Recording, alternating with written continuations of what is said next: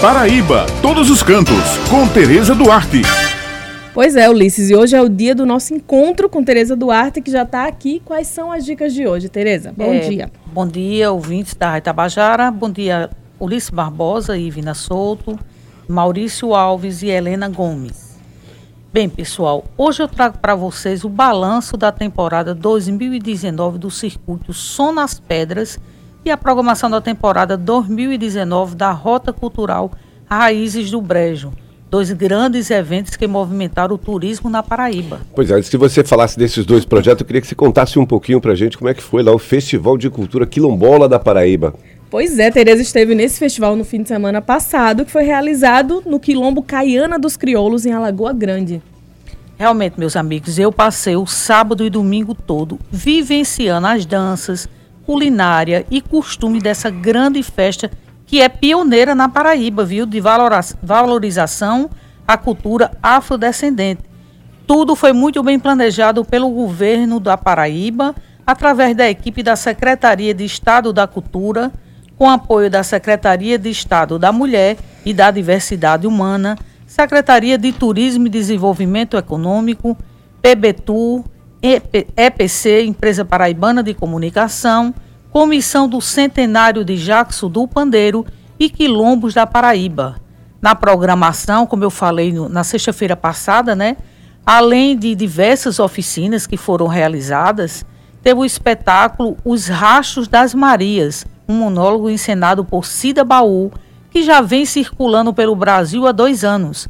E foi um momento belíssimo. Olha, eu vivenciei lá um, um, um, um, quilombo do Caiano dos Crioulos, que ele ainda ma mantém aquela tradição de confeccionar o zabumba, o zabumba totalmente artesanal. E ele deu essa oficina lá.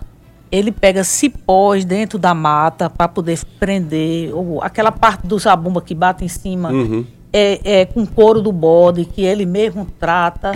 Enfim, muita coisa. Uma outra oficina de pandeiro com com produtos reciclados, belíssimo também, muito bacana. E nas, no sábado à noite, um improviso grande, com os 12 quilômetros, todo mundo improvisou, foi uma dança. O secretário Damião Ramos também participou de tudo. Entrou até na dança, no coco de roda, na ciranda. Você também entrou, Tereza? Dançou coco? Eu, eu não dancei, porque eu estava fotografando. Ah. Mas foi realmente belíssimo, viu? Vale a pena parabenizar o governo do estado por essa ação. E envolveu os, os quilombos da Paraíba com a programação que eles já desenvolvem nas comunidades, né? Foram 12 quilombos que estão ali pela região do Brejo. O governo vai realizar um festival também de quilombo na, na região do Sertão. Uhum. No próximo ano ele estará realizando. Ok, conta mais agora dos projetos, dos outros projetos que estão em andamento. É, a temporada 2019 de Raízes do Brejo, como na reportagem do nosso colega Juarez Diniz acabou de falar, né? Será encerrada no final de semana no município de Pilõezinhos, tendo como tema Nossa História é uma explosão de alegria. Já o circuito Som nas Pedras, projeto maravilhoso que contou com a parceria da Secretaria de Educação e o Prima, encerrou a sua temporada 2019 no último sábado, no Lagedo do Marinho, município de Boqueirão. O secretário executivo da Cultura do Estado, Milton Dornelas, faz uma avaliação sobre essa etapa realizada. O circuito São nas Pedras, ele teve essa sua etapa de 2019, essa edição 2019, que começou com todo o seu planejamento em fevereiro deste ano, se estendendo até julho, com reuniões mensais envolvendo todas as cidades participantes. Tivemos início das ações propriamente das apresentações no dia 31 de agosto e terminamos no dia 23 de novembro. Foram 10 cidades que participaram, do Sertão e do Cariri, cidade de Juru, Maturéia, Monteiro, Teixeira, Princesa Isabel, Congo, Cabaceira, Serra Grande, Queimadas e Boqueirão. Uma, um projeto que tem por objetivo impactar socialmente, culturalmente e economicamente nas cidades e regiões onde acontece. Na verdade, é um projeto que se inicia lá em 2016, na cidade de Monteiro, especificamente na, no assentamento Santa Catarina, um projeto idealizado pela ativista cultural Josivane Caiano, é, em parceria com o SEBRAE, dentro da Rota Cariri Cultural. É, aconteceu em 2016, depois, acho que começo de 17, mas parou durante dois anos. O fato é que dois anos estava parado e que nós fizemos uma provocação para que essa, esse fosse criado um,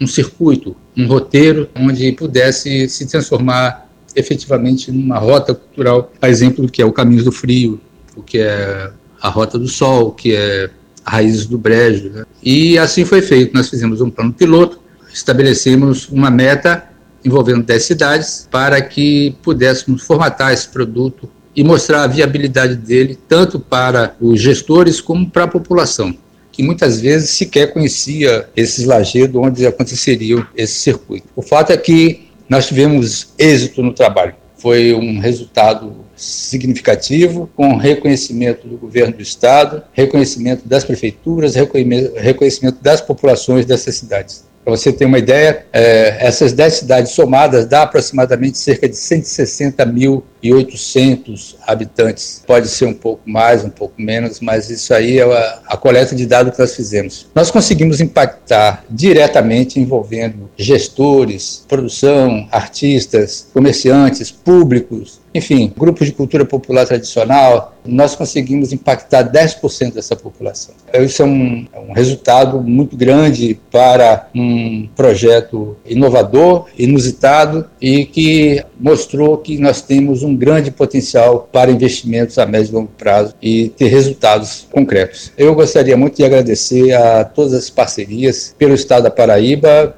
pelo governo do estado, nós tivemos parceria com a Secretaria de Cultura, Secretaria de Administração, a Secretaria de Comunicação, a PBTU, a empresa paraibana de comunicação através da Rádio Tabajara e Jornal A União. Tivemos parceria também com o Sebrae, tivemos Secretaria de Turismo, enfim, muitas pessoas dando as mãos, somando para que isso realmente acontecesse. A presença também no lançamento de jornalistas, tivemos uma comitiva de 15 jornalistas, articulado pela PBTU, através da nossa companheira Ruth Avelino, que foi fundamental para a multiplicação de informação sobre esses, esses eventos e, e, que teve uma cobertura esplêndida, uma, uma, excelente divulgação. Tivemos também todo o cuidado de marketing promovido pela Secretaria de Comunicação e tivemos também um, uma ação permanente de cobertura e divulgação da Jornal A União e da Rádio Tabajara, sem contar com os colegas da, da SECUM que colocaram à disposição do projeto, transporte fotógrafo para a cobertura integral do projeto. Enfim, as prefeituras entraram com suas equipes, não só da área de cultura, mas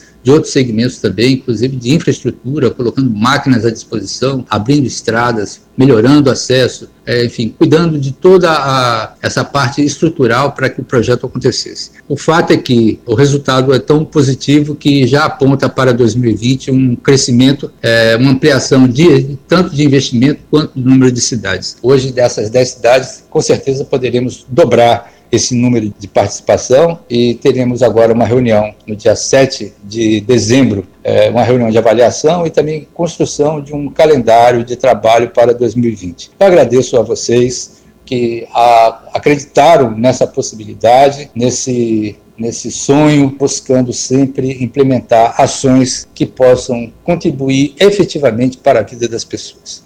Muito obrigado e 2020 será um excelente momento para o Circuito São nas Pedras. Que belo projeto, não é mesmo? E que bela conclusão. Uhum, belíssimo.